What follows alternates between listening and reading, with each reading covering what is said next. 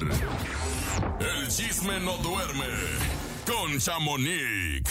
Hola, Chamonix, buenos días, feliz lunes, ¿cómo estás? Buenos días, Chamonix. Muy bien, buenos días. Ya muy, muy, ¿cómo se dice? Hasta estresada porque no sé qué chisme darles de tanto De tanto que traes, sí, ya sé, pero que no te ahogues, no te ahogues, Chamonix. Avienta el primero que salga. Todo va a estar bien, Chamonix. Pues les cuento que para una gran noticia para todos los fans de los Bookies, pues ya anunciaron hace unas horas pues su residencia musical en Las Vegas, muchachos. Por primera vez en la historia de Las Vegas, una residencia 100% latina. y en español. Exacto. Hay que recordar que ahí estuvo Celine Dion, que ha estado Katy Perry, que ha estado Adele, o sea, muchos artistas que han estado ahí.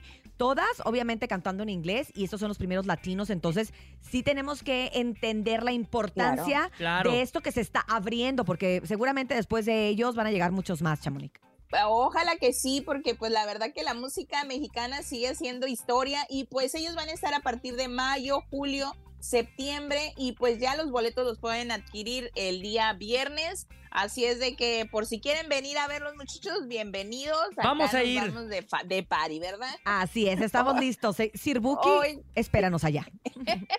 Exacto. Oigan, y pues por otro lado les cuento que también quienes regresan o ya más bien ya están dando señales y ya nos están diciendo Timbiriche viene en un reencuentro. Escuchemos de propia boca y quién creen que viene junto con ellos. No, hombre. Paulina. Esa es la María. ¿Quién? A ver. No regresa Timbiriche. Ah. Ya, ya, tenemos un chat. Ya, tenemos un chat. La maestría de 42. Los siete. Los siete. ¿Y luego qué? ¿Cuándo? No, pues eh, nos vamos a juntar en abril a platicar. Vamos a hacer un viaje. Nombres de esos siete, nombres, ¿Eh? Diego. Nombres. Nombres de esos eh, del chat. Eric Rubín, Ben Ibarra, Mariana Garza, Alex Bauer, Diego Schwenning y Paulina Rubio. Sasha ya está, ya. Sasha ya está. Diego, Mariana, Alex. Paulina, Rubio y... O sea, estamos platicando, pero tenemos muy buena onda. Pero sí, sí, sí, sí. Yo creo que se puede armar. Sí, se, va a armar. este ¿No se enojará Andrea? No, no, no. Yo creo que este año empezaremos a, los ensayos, pero... Todavía Vaselina queda... Queda un rato. Regresamos a la Ciudad de México a hacer otra temporada. Ok. Oye, Paulina Rubio, yo creo que sí sería un éxito total y rotundo este reencuentro. Creo que muchos seguimos siendo de esta generación Timbiriche. Y hay que recordar que ya hubo un reencuentro anterior, por ahí en el año 2000 y algo. Pero no estuvo Paulina, ¿verdad? Sí, en una ocasión en el Foro Sol sí, pero nada más como una invitación. Entonces ya mm. ahora, pues pues va a tener algunas fechas con ellos, pues, yo supongo, pero pues dicen que podría ser a finales de este año, principios del 2025, pero vamos a esperar porque ya cuando uno habla de a largo plazo, luego algo pasa y ay, no, mejor Mejor no hubieran contado hasta el final, ¿verdad? Oye, pero todo empieza con un chat. Entonces, como ya empezó el ya chat. Ya está ahí el chat, ya, es buen augurio. Ahí está el chisme, seguro. Oigan, pues también les cuento que pues Patti Chapoy ahorita la traen, pero sí que casada la pobre Patti Chapoy. Entre ceja y oreja.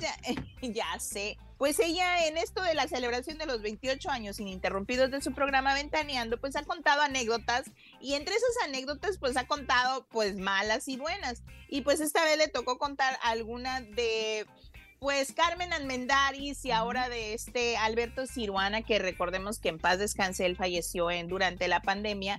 Y pues escuchemos de propia boca porque ella asegura que don Alberto era un monstruo y quería, pues ahora sí que deshacer ventaneando y hasta TV Azteca. Ay, A ver. Con toda la intención de que Ciurana quería desbaratar Ventaneando. Ventaneando, porque hay algo que no les he platicado, pero hoy se lo voy a platicar. Venga, Pati. Cuando, cuando llego yo a Televisión Azteca, yo ya tenía tiempo de no trabajar en Televisa, unos seis meses más o menos. Coincidimos Alberto Ciurana y yo en un teatro, porque fui a cubrirlo, ya ni me acuerdo qué era, y él muy mono, correcto, me saludó, bla, bla, bla, bla, bla.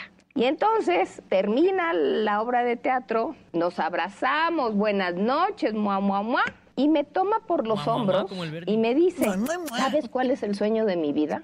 Literal, darte en la m y destruir a Televisión Azteca. Yo me quedé temblando, no comenté nada, me di la media vuelta y me fui.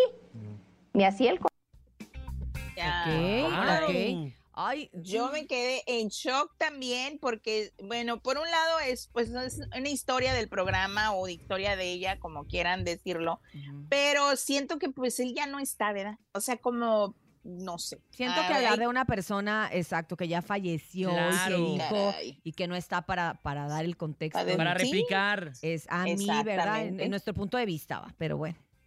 Pero pues sí, ahí cada quien dijeran, pero sí habló de más de también de Carmen Almendaris, de que la traicionó, que se llevó todo su equipo de producción, a Pepillo que les ofreció más dinero porque Televisa les pagaba más, bla, bla, bla. O sea, sí se expandió mucho en lo, en lo negativo que vivió durante, pues ha vivido durante esta, estos años, pero pues bueno, cada quien su historia, pero sí, eso es lo que más relevancia o más ha brincado a toda la gente que haya hablado de alguien que ya no está, pero bueno. Así Oigan, y pues por otra parte les cuento que Michelle Renoir y Matías Novoa, pues tanto negaron y ya ven que se enfrentaron con la prensa, que por el embarazo que sí, que no, que era un empacho y que era la gastritis, pues fue es un embarazo.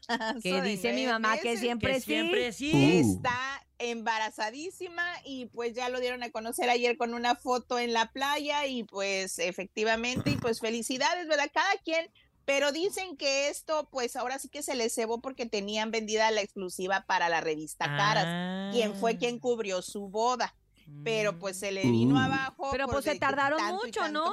Sí, porque pues ya lo hubieran sacado. Se casaron y al día siguiente ya se ve panzota. Hubieran sacado al día siguiente las fotos y ya. Pero a lo si mejor... no en la misma revista de la boda, ya ves que así le hacen también. Pero bueno, cada quien, pero lástima se le cebó y pues ahí está el, positivo. Oye, pero no será que a lo mejor eh, ella se está esperando, ya sabes, a estas 12 semanas que te dicen los médicos para que ya sea una realidad el embarazo, como que ya estás fuera de pues peligro. que, que, ya tiene como unos cuatro meses y pasadito. Pues ya se ve ah, grandecita la panza, ¿eh? O sea, ya. Ya, van a ser, ¿no? Es un bebé grande, se ve que es un bebé muy grande. Oigan, y por otra parte, antes de irme, pues felicitamos a Regulo Caro, que ya nació su niño, un varoncito, y se llama Leonel Regulo Caro, está hermoso. Un regulito. Sí, se les agradece que lo hayan compartido luego, luego, porque ya ven que los artistas que el dedo, que la uña, que el pie y nos tienen con el alma en un hilo, pero ellos lo enseñaron al bebé recién nacido. ¿Y qué creen? Pues nació un 28 de enero, como la canción. Como Lamberto, Quintero. o sea que se puede llamar. ¿Cuál es el nombre? el, nombre del niño? Se llama Leonel Regulo Caro. Leonel, Leonel Regulo Lamberto Caro. ¿No?